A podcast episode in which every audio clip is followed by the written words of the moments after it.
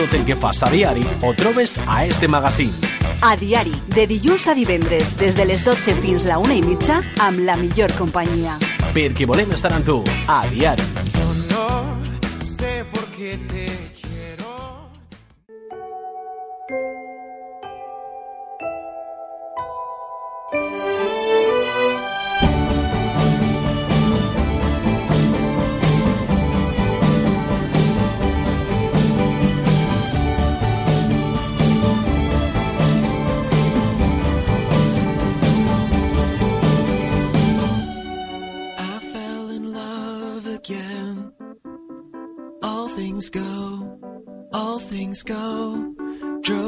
Chicago.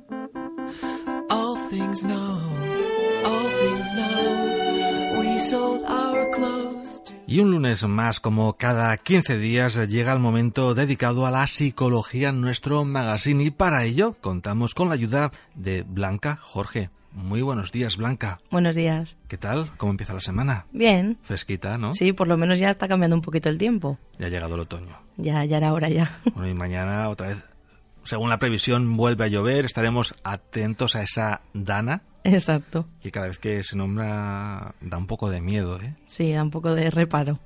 Pero bueno, nosotros hoy vamos a centrarnos, como es habitual, en temas relacionados con la psicología. Y hoy vamos a hablar de un tema que nos va a venir bien a, a más de uno, porque es la cuestión de cómo comunicar noticias negativas a los niños y, y las niñas. Porque decir cosas positivas es sencillo, ¿no? Eso Tal es- cual, se dice. Exacto, eso es más Sin, prepar- fácil. sin preparación. Pero claro, en ocasiones eh, hay cosas que ocurren ¿no? en el entorno familiar y cómo se le dice. Sí, como decirlo para que, digamos, lo asuman de la mejor manera y, y tanto adultos como niños lo llevemos de la mejor manera. Sí, para que todos seamos conscientes de, de lo que ocurre, pero claro, no es lo mismo decirse a una persona de 30 años, de 20, que a un niño de 7 o, o de 4, por Exacto. ejemplo. Pero bueno, antes de entrar en materia blanca, vamos a recordar cómo podemos contactar contigo. Pues a través de mi página web blancajorge.com, de mi número de teléfono 600-712-444 o físicamente aquí en Manises, en la calle Ramón y Cajal número 2. Ujú. Es una travesía, ¿no? Que va desde Molí de la Yum Exacto. a Calle Mayor, ¿no? Exacto. Está más Ahí. cerca de, de Molí de la Yum, para situarnos. Sí, está más cerca. Y bueno, Blanca, ¿qué podemos contarles a nuestros oyentes? Pues eso es lo que tú comentabas. Hoy vamos a hablar de cómo transmitir estas noticias a estas noticias complicadas, digamos, a los niños, ya sean, pues eso, o por aspectos negativos o por circunstancias un poco inesperadas. Y hoy vamos a ver un poco más una visión general, unas pautas, unos requisitos diferentes para cada edad. Y en la próxima sección sí que nos centraremos más en ejemplos o en situaciones específicas que se nos puedan presentar con pautas más concretas para poder gestionar, digamos, de la mejor manera posible estos momentos, porque evitar las situaciones no va a hacer que, o sea, que yo a lo mejor quiera evitar esa conversación, al final la voy a tener que Tiene tener. que producirse antes o después. Exactamente. Y es verdad que pues eso, el sistema cognitivo de los niños pasa por diferentes etapas según la edad cronológica que tengan y eso lo que quiere decir es que van a ir adquiriendo habilidades para entender esta información o la información que les da el mundo, por lo que no se está igual de preparado para entender y asimilar ciertas noticias, pues lo que tú decías, con 5 años que con 10, que con 20, que con 30. Al final, el, el, digamos, la manera de pensar que tenemos en cada etapa cronológica va, va cambiando. Y es por eso que un aspecto fundamental, pues eso es adaptarnos a la edad del niño o de la niña cuando vayamos a explicarles estos acontecimientos que van a afectar de su, o sea, van a afectar a su vida de una manera bastante importante. Y en nuestra disciplina, en la psicología, hablamos de diferentes etapas en el desarrollo infantil y que estas funciones cognitivas que decíamos tienen que ver con cómo se está desarrollando el cerebro en cada una de estas etapas. El cerebro, digamos, desde que nacemos va formándose y entonces según en qué etapa de formación esté van a tener una manera de pensar u otra o van a, a tener pues eso. Reacciones diferentes, ¿no? Y teniendo en cuenta, pues eso, que un niño no tiene desarrollado el sistema cognitivo como el de un adulto, porque está en proceso, no ha llegado, digamos, a- al tope, no tenemos que hablarle como si fuera un adulto, sino que le vamos a facilitar la información para que la información que le podría impactar para que el contenido emocional de esta noticia, digamos, la pueda entender y gestionar adecuadamente, siempre con la ayuda de, de los padres y las madres. Y así vamos a evitar causar más daño aparte del que la propia noticia le puede conllevar, pero si nosotros lo hacemos de la mejor manera posible, pues vamos a hacer que el impacto sea el, El efecto sea menos negativo, ¿no? Exactamente. y podemos, o sea, también pues eso suavizar para que pueda entenderlo y sobre todo calmar la angustia que les pueda generar, porque depende de qué noticias le demos, ya no el momento solo, sino el después de comunicárselo le puede generar angustia, etcétera. Entonces, si yo hago ese, o sea, si ese momento lo hago de la mejor manera posible, los efectos a largo plazo también se pueden evitar o controlar, digamos. Sí, porque nosotros a veces también recibimos esas noticias y nos provocan esas sensaciones, imaginémonos Exactamente, un niño que no entiende el mundo, que no entiende cómo funcionan las cosas, o sea, la incertidumbre es mayor. Y vamos a ver, pues eso, cómo hablar a cada niño según su edad cronológica y etapa evolutiva, y también profundizar en situaciones más comunes que se nos pueden presentar en el día a día, ver esas pautas a seguir, ver cómo responder a las preguntas que nos puedan realizar y siempre, pues eso, hacerlo en las condiciones más adecuadas para que les pueda afectar lo menos posible, porque son situaciones o noticias que sí o sí les van a afectar, pero que nosotros podemos hacer que les afecte lo menos posible o lo que lo sepan gestionar lo mejor posible. Entonces, Blanca, podemos eh, hablar de forma diferente según etapas. Por ejemplo, ¿cómo hablaríamos a un niño de dos años o menor? Pues en esta etapa es clave el contacto físico, es decir, piensa que son niños pequeños, que el lenguaje aún no lo tienen desarrollado, pero sí que el contacto físico y el ocular, es decir, el mirarles y el, y el tocarles, ellos eso les va a proporcionar más calma porque el lenguaje no tienen no lo tienen dominado todavía.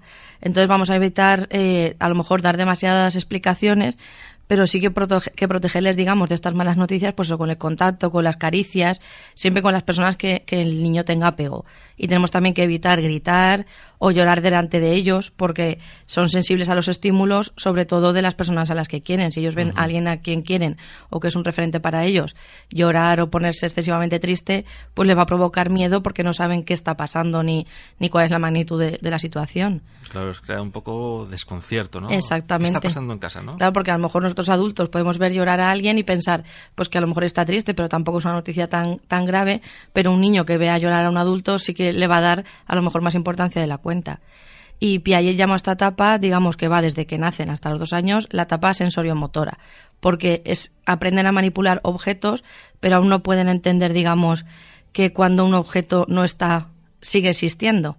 Es decir, ellos a lo mejor cuando ven un, juguete saben que existe porque lo están viendo, pero si por ejemplo tú ese juguete lo escondes, ellos van a pensar que ya no, que no existe. Entonces, por eso es importante en esta etapa que, digamos, mantener esas imágenes mentales del objeto o de la persona es decir, que, que, sigan teniendo ese apego a la persona que ha fallecido, porque ellos, y por eso lo que decíamos, que deben continuar con ese contacto físico con las personas cercanas, ya que con la persona que, por ejemplo, ha fallecido, si fuese el ejemplo, no está, ellos al ver que esa persona no está, no conciben más allá, por lo que decíamos de que la etapa en la que se encuentran. Entonces, lo, que no está, no existe. Exactamente. Entonces es importante que los que sí que estamos aún con ellos mantengamos ese vínculo, ese contacto, ese apego físico, para que ellos no se sientan, digamos, desconsolados o se sientan, entre comillas, abandonados. Es decir, que vean que, que los demás seguimos estando ahí y como con palabras en estas edades no nos van a entender, sí que con el contacto físico, con las caricias o con una sonrisa o, mirándoles sí que vamos a transmitirle bastante, sobre todo en estas edades. A partir de los dos años y hasta los siete cambia la situación. Sí, aquí ya cambia un poquito, porque habrá que explicarle las cosas ya utilizando, digamos, el mundo de los símbolos, porque a estas edades ya los niños sí que expresan a través del juego simbólico, pues por ejemplo cuando tienen un conflicto, ellos mismos para, para solucionarlo van combinando lo que es real con lo que es imaginario y sí que podemos en este caso a lo mejor explicarles las cosas pues por ejemplo con, con juguetes explicárselo o sea tampoco darle excesivo protagonismo al lenguaje porque están en, el proceso digamos en esta etapa pero sí que a la vez mezclándolo con ese juego simbólico porque es eso por ejemplo ellos cuando tienen pesadillas, muchas veces piensan que todo es real. Es decir, cuando ellos se despiertan, que incluso nos pasa a veces a los adultos, imagínate a los niños. Claro, pero ellos han vivido esa experiencia. Exactamente. Entonces, ellos muchas veces, pues eso, cuando les vemos jugando, vemos que a los juguetes les dan vida, son capaces de crear historietas con, con, los, con los muñecos y por eso es habitual ver pues eso que a lo mejor cure a un peluche que esté herido o que a lo mejor haga como, como que se ha roto una pierna y le vende la pierna, etcétera. Es decir, ellos al final en esta etapa del juego simbólico lo que están, aparte de estimular su lenguaje, también están estimulando la imaginación y poniéndosela, digamos, a, objetos que no tienen esa vida. Y es verdad que a los cuatro años normalmente ya está sentado el lenguaje, también siempre dependiendo de, del niño, porque Sí, con claro, cuatro años hay niños que hablan mucho y hay niños que hablan un poco menos, pero sí que ya hasta- a esta edad más o menos todos han tenido un contacto con el lenguaje y ya va mostrando, digamos, curiosidad a través de preguntas. Porque digamos que está en la edad de- del por qué. De todo lo que le digas, te van a preguntar, ¿pero por qué? La causa de todo. Exactamente. Entonces es verdad que eso implica una mayor necesidad de contacto y comunicación. Porque claro, si es algo que ellos entienden, pues aún. Pero cuando esa respuesta o ese por qué ellos les puede llevar a incertidumbre, pues podemos, lo que decíamos antes, encontrarnos en una situación de que a lo mejor les pueda generar incluso miedo. Y, por ejemplo, pues es un hecho traumático a esta edad, hay que explicarlo de manera sencilla cuando el niño pregunte, porque tenemos que tener claro que van a preguntar. Es decir, incluso aunque se lo expliquemos de la mejor manera posible, ellos luego van a tener dudas y van a preguntarnos. Y siempre pues eso usando el lenguaje adecuado a la edad, con símbolos o con personajes que les gusten. E incluso podemos utilizar la fantasía o, o cuentos para transmitirles lo que está pasando. Es decir, siempre eh, manteniendo, que es, o sea, siempre transmitiéndole que es realidad, pero siempre a lo mejor utilizando analogías con cuentos o películas que ellos hayan visto. Y es verdad que pues eso que los padres y las madres pueden jugar con los niños ayudándoles lo que decíamos antes a curar a ese muñeco que está herido, etcétera, y a la vez pueden ir hablando sobre el tema o el hecho en concreto, porque si el niño está jugando está atento igual, porque eso, eso que a veces, ese error que cometemos a veces pensando que porque están no se jugando enteran, ¿no? no se enteran, sí que se enteran, pero encima vamos a hacer, digamos, que sea un momento menos traumático, entre comillas, si a la vez vamos jugando con, con el niño o con la niña. No tiene esa tensión. Exactamente. Porque según Piaget, entre estas edades, entre los 2 y los 7 años, se correspondería, digamos, con la etapa preoperacional, es decir, donde aprenden cómo interactuar con el ambiente, con el entorno, con las personas que les rodean, a través de palabras y de imágenes mentales. Es decir, ellos ya empiezan, pues eso, a creer en que las personas están en el mundo, aunque no les vean, ya empiezan a, decir, vale, yo no estoy viendo a esta persona, pero no quiere decir ya que, no exista. Y pueden ya tener, pues eso, percepciones so- sobre las personas, eh, sobre maneras de pensar, es decir, ya empiezan a ir un poquito más allá. Ya no solo se centran en, en lo que veo, es lo que está pasando, sino que pueden, lo que decíamos antes, con las imágenes mentales, etcétera, pueden ir un poco más allá. Entonces em- debemos evitar, eso sí, desahogarnos con el niño o con la niña, es decir, si yo como adulto estoy mal, no voy a desahogarme con mis hijos porque ellos, lo que decíamos antes, pueden darle más importancia de la cuenta o pueden no saber gestionar esa situación porque es demasiado para su edad. Entonces tenemos, tenemos que intentar evitar siempre hablarles como si fuesen adultos porque no, porque no lo son. Y tampoco darles excesivos detalles de lo que ha ocurrido, es decir, porque eso al final solo les confundiría más o les generaría más, más angustia de lo que pretendíamos en un, en un inicio. Es decir, hay cosas que no es necesario que los niños sepan o detalles que sí que cuando son mayores lo queremos contar, vale, pero en determinadas edades no es Información la justa. exactamente. No hay Exactamente. que, que darle más vueltas. Lo que tengan que saber, pero claro, sin claro y detalles, exactamente. Y que no les utilicemos de paño de lágrimas a ellos. eso también es importante. Y bueno, a partir de los 7 y hasta los 12 años, ya eh, son un poquito más conscientes ¿no? de todo lo que ocurre en su entorno. Sí, aquí ya van abandonando, digamos, ese mundo del juego simbólico, de las cosas más concretas, y ya pueden, pues, entender y razonar con ellos sobre, pues, por ejemplo, cosas que han visto, que han experimentado. Y aquí sí que les podemos, por ejemplo, explicar las cosas con más argumentos que a los niños más pequeños, digamos. Sí, que es verdad que sin mentir, es decir, no, no tenemos que, que a lo mejor les ocultemos información hasta cierto punto, no quiere decir que les tengamos que, que mentir, pero sí, pues eso, suavizando los hechos y siempre tratando que se sientan de la, o sea, que las cosas les puedan, las puedan sentir de la mejor manera posible, es decir, siempre poniéndonos en la piel de ellos, es decir, si yo tuviese 10 años y me tuviesen que contar esta situación o esta noticia, ¿cómo querría que, que lo hiciesen? Y cuando el niño nos habla a lo mejor de sus miedos, debemos decirle que le estamos escuchando y que puede contarlo, es decir, abrirle esa ventana de comunicación y que se le pasará, pero que no debemos, digamos, en, en dar lo que decíamos antes, todo tipo de explicaciones y los comentarios y las preguntas que nos hagan, por ejemplo, sobre temas de salud, de enfermedades, de muerte, etcétera, deben ser respondidos porque sí que es verdad que hay etapas en, a lo largo de la infancia y la adolescencia en las que se preguntan pues eso por la muerte, por la enfermedad, etcétera, y el no contestar a esas preguntas no va a hacer que que esas dudas cesen, sino todo lo contrario, a lo mejor van a buscar información por otro sitio. Entonces, les tenemos que contestar sin dar demasiadas explicaciones, pero sí intentando suavizar o, o que no sus miedos no vayan a más. Y sin mentirles. Exactamente. Está, está claro, ¿no? Que Exactamente. no sería positivo. No, porque al final luego descubrirían la verdad, entre comillas, y ahí lo que generaríamos sería una desconfianza con sus padres o madres, y eso es lo peor que puede haber, sobre todo cuando luego entramos en la edad de, de la adolescencia. Y en esta etapa, digamos, es la etapa de las operaciones concretas, y sí que se caracteriza por eso, porque el niño ya empieza a entender que hay más puntos de vista aparte del suyo, puede razonar sobre cosas concretas que son reales, y en cambio, por ejemplo, los objetos imaginados o los que no ha visto, oído o tocado, etcétera, sí que son algo más, más místicos. O sea, sabe que si algo no lo ha visto, puede existir o no. No es como cuando en la etapa de más pequeños que decíamos. Y es verdad que el tema de la muerte es desconocido para ellos, que no encuentran el significado, digamos. Sí que saben a lo mejor, pues eso, que, que la persona que ya no está, ya no la van a ver más pero sí que es verdad que no, se le, no podemos decir, por ejemplo, a un niño que ha perdido a su madre o a su padre, o que está de viaje, o que está fuera por trabajo, o que no, porque eso no podemos mantenerlo en el tiempo y lo que decíamos antes, estamos mintiéndole. Entonces se debe dar la noticia de la manera adecuada, pero no diciéndole, pues eso, como que abrimos una puerta de está de viaje y eso lo que entiende el niño Claro. es que volverá. Algún día tiene que volver, ¿no? Exactamente, pero muchas veces o no nos vemos con fuerzas o como también nosotros los adultos estamos pasando ese momento mal, alargamos la situación para evitar ese momento crítico, pero al final ese momento va a llegar y no, lo que decíamos antes no tenemos que, que mentirles. Pues vamos a pasar ahora a esa edad ya cuando tienen los 12 años, que ya están en esa etapa preadolescente. Exacto, en esta etapa ya entramos en la preadolescencia o adolescencia, que cada vez se va adelantando más. Sí, sí, sí, sí. Y es una etapa que se inicia con la pubertad y que es un torbellino de emociones, es decir, para ellos están experimentando todas las emociones, es un periodo de cambios constante, también en la manera de pensar y de, digamos, relacionarse con el mundo. Por eso en esta etapa también es muy importante cómo les comuniquemos estas noticias, porque va a construir, digamos, esos pilares en co- conforme a los que se van a ir comunicando cuando sean mayores con el mundo. Y los temas difíciles deben ser abordados con los adolescentes con sinceridad, explicando los hechos y no ocultando información. Si cuando eran pequeños decíamos que no teníamos que ocultar información, cuando son adolescentes, menos aún porque ellos nos reclaman, digamos, su espacio en el mundo y que les tratemos, entre comillas, un poco como adultos.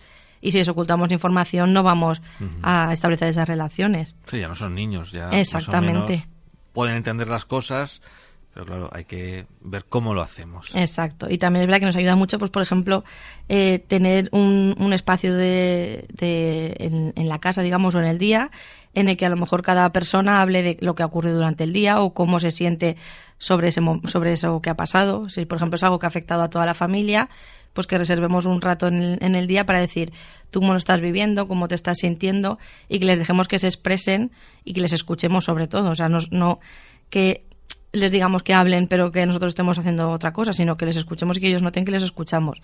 Y va a ser una manera de intercambiar estas emociones, de que empiecen a gestionarlas en vez de bloquearlas.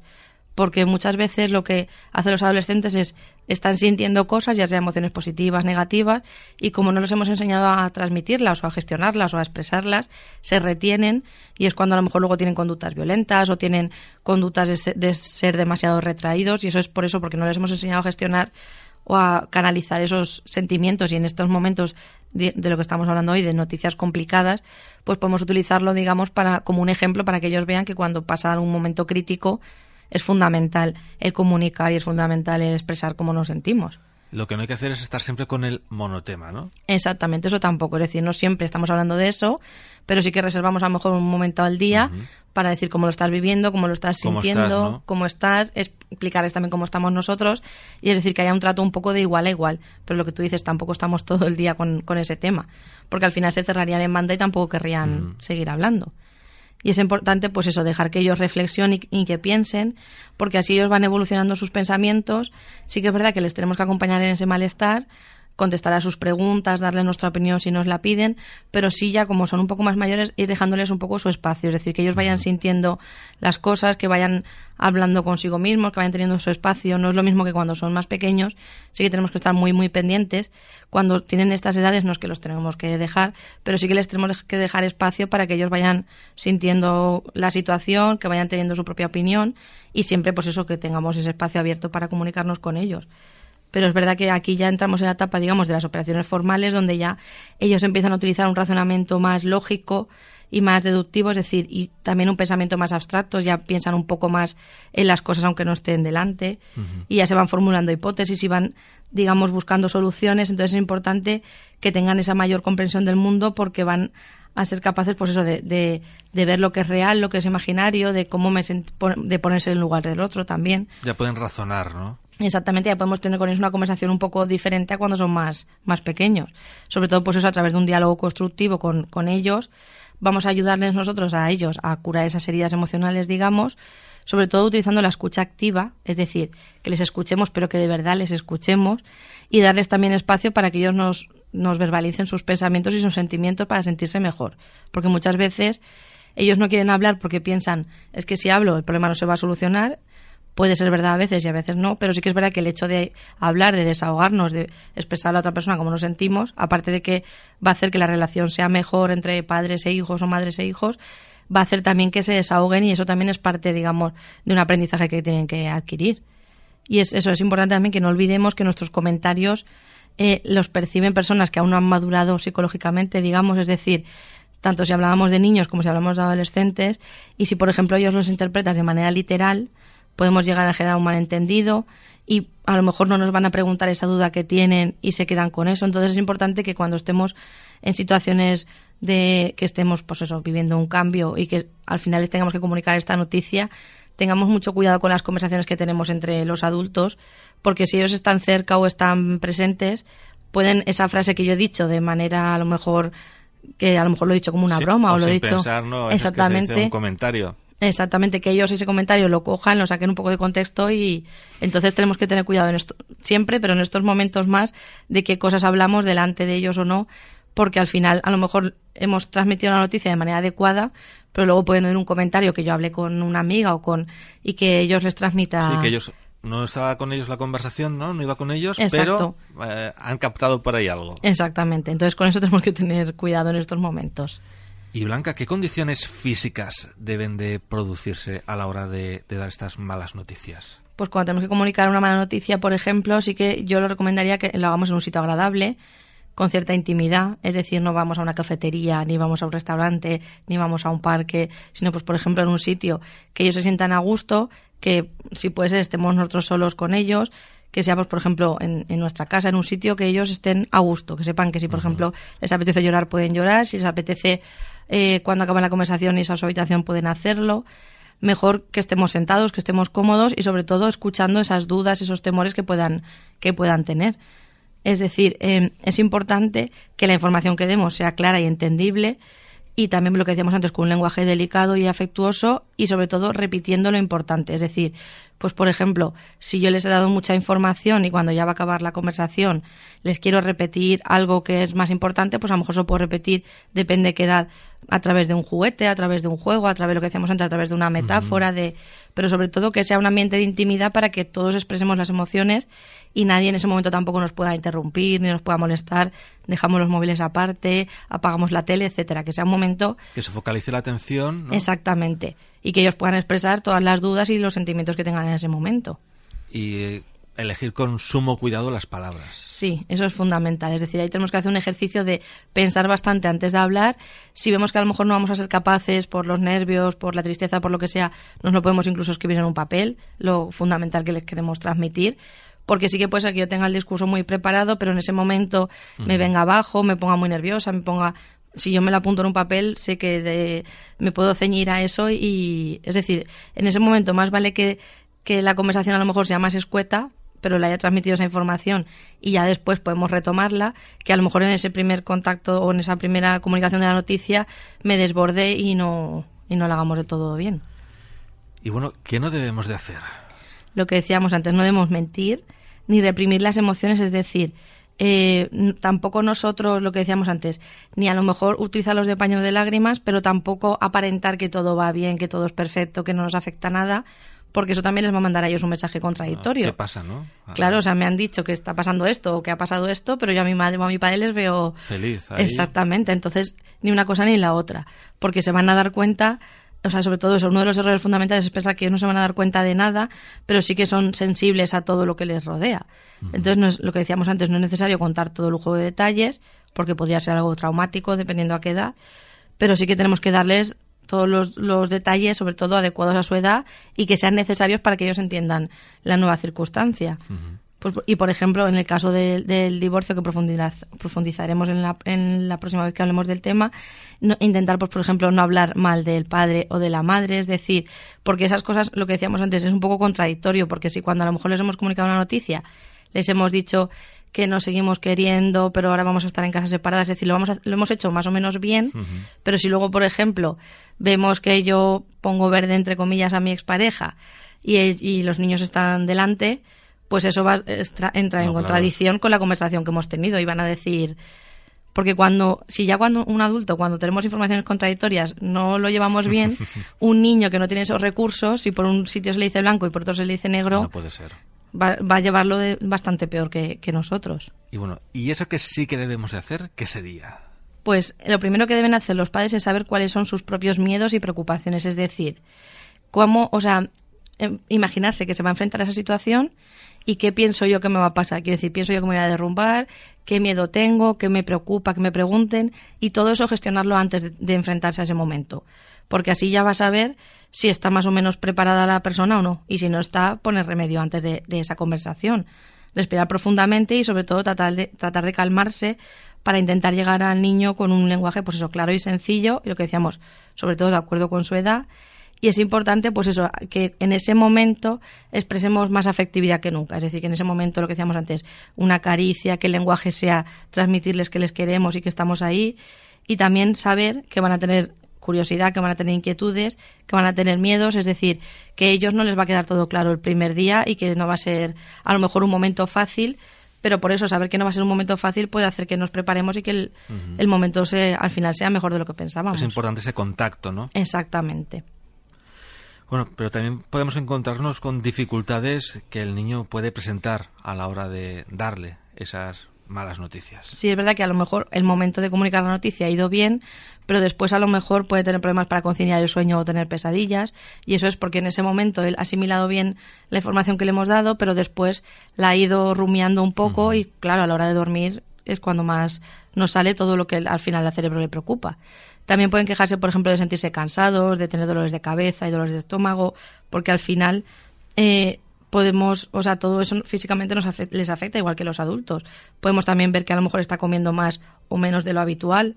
También, por ejemplo, que presente un, un comportamiento regresivo, es decir, a lo mejor una actitud que ya, o sea, una, una conducta que ya tenía adquirida, pues el- a lo mejor el tema de, de vestirse solo o de comer solo o cualquier O a lo cosa. mejor hacerse pis en la cama. Exactamente, que eso Etapas que han superado, ¿no? En su vida. que vuelvan a ellas otra vez.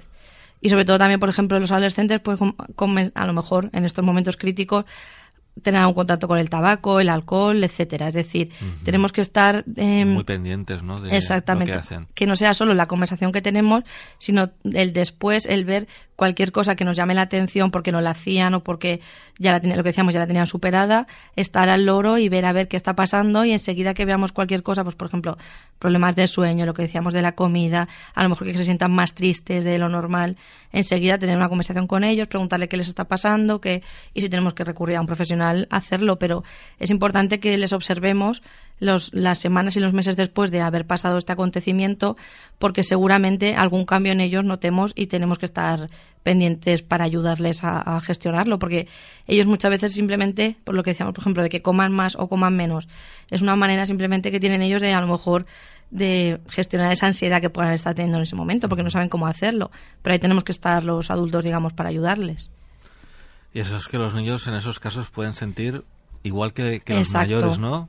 La tristeza, ansiedad, Sí, sí, todo. incluso mm, si no se gestiona bien, pueden caer depresivos. Sí, sí, sí, por eso es importante en estos momentos estar atentos y si, por ejemplo, vemos, sabemos, cada uno conoce a su hijo o a su hija y ver si le gustaba mucho ir al parque a jugar después del cole, etcétera, etcétera, y de repente a lo mejor un día no quiere ir al parque y dicen, bueno, pues un día puntual, pero si eso se va repitiendo, luego vemos conductas en casa, luego a lo mejor nos cuenta algo el profe del, del colegio que hace algo diferente, todo eso tenemos que estar muy atentos cuando son circunstancias extraordinarias porque quiere decir que algo está pasando pero no sabe comunicárnoslo porque son, son niños, porque ni ellos mismos saben qué está pasando.